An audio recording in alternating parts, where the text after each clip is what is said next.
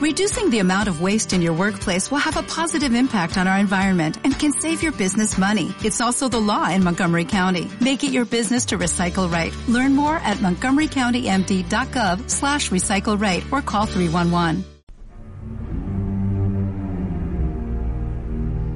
Nos adentrábamos ya con Arturo en el mundo de la magia, en el mundo del arte, en las concepciones que tiene Alan Moore de la conciencia y del entorno. Y todo eso lo adquiere gracias a la documentación que él estudia para llevar a cabo el guion de From Hell. Y ahí nace también una de las teorías más personales y más interesantes también del propio Moore, que es la teoría que avanzábamos antes, su teoría de lo que él denomina psicogeografía.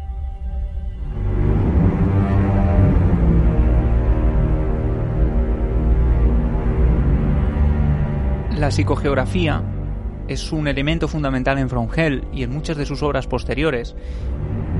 Para él es el estudio de los efectos del medio geográfico que actúan directamente sobre el comportamiento eh, afectivo de los individuos. Una especie de teoría de la impregnación que puede manipular a las personas que habitan en un lugar concreto.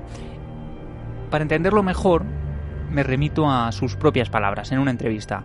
Él dice, vivimos en un mundo complejo. Lo que intento es proporcionar un poco de coherencia a esa complejidad, exponer que es posible analizar política, historia, mitología, arquitectura, asesinato y todo lo demás al mismo tiempo, para así ver cómo se conecta todo.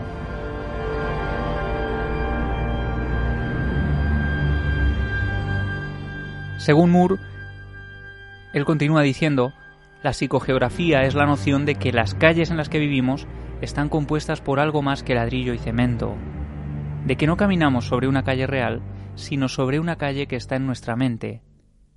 Lo que nos importa no es de lo que está hecha la calle, sino las asociaciones y recuerdos que encierra.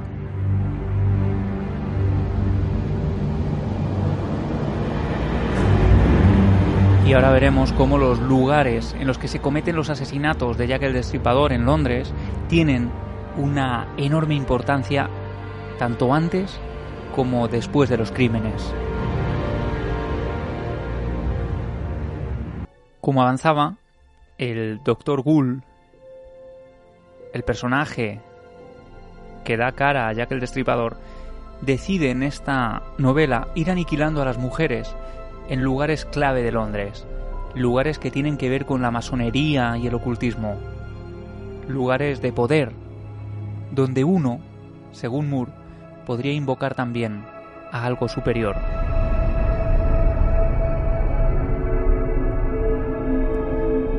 Y así como avanzaba también Arturo, durante las 38 páginas del capítulo 4, antes de empezar los asesinatos, el doctor Gould da un paseo por Londres con su cochero y a lo largo de todo ese capítulo desentraña una serie de lugares mágicos, místicos y también malditos de la ciudad de Londres.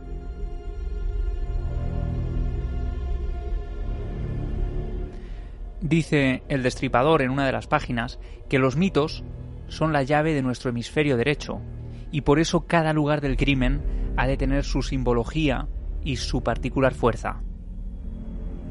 Recorre, por ejemplo, el Battle Bridge, donde surgió el matriarcado con la adoración a la diosa Boudica. London Fields, donde los sajones alababan al asesino de la luna. Bunhill Fields, donde está enterrado William Blake bajo el obelisco. Earl's Court, donde se encontraba el pozo de rituales al dios celta Belenos. O Bloomsbury, donde se erigió un mausoleo pagano.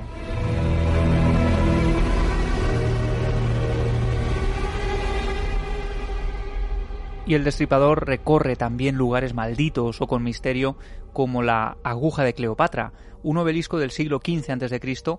que se encuentra en Westminster y se trata además de un objeto, según la leyenda, maldito. Lo que nos cuenta la historia es que cuando los carros ingleses lo transportaban a los muelles de Alejandría para enviarlo a Londres, el carro en el que viajaba se rompió y el obelisco cayó en una enorme zanja empotrándose directamente contra una tumba prehistórica que había permanecido oculta hasta ese momento.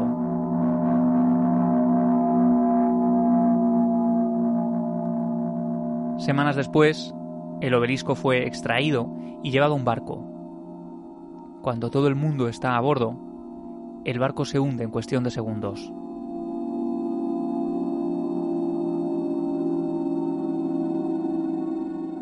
Pasan los meses y después de un arduo trabajo para recuperar el obelisco, lo introducen en un cilindro flotante para hacerlo llegar a Inglaterra.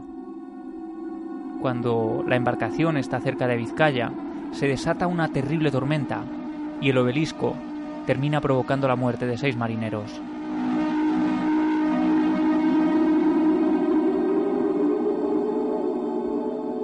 Dicen que el lugar donde se levanta hoy es un imán para los suicidas y que a veces los turistas ven a una persona saltando al Támesis. No la oyen caer. Cuando se acercan al puente, descubren que allí no hay nadie. Bajo la piel de la historia corren las velas de Londres. Esos símbolos, la escuadra, la estrella de cinco puntas, incluso también alguien tan ignorante y degenerado como usted puede percibir que rebosan energía y significado. Yo soy ese significado. Yo soy esa energía.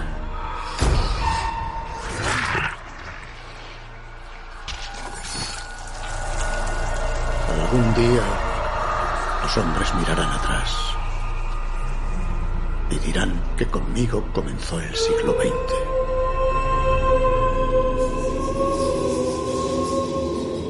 No ficción, un podcast de Javier Pérez Campos.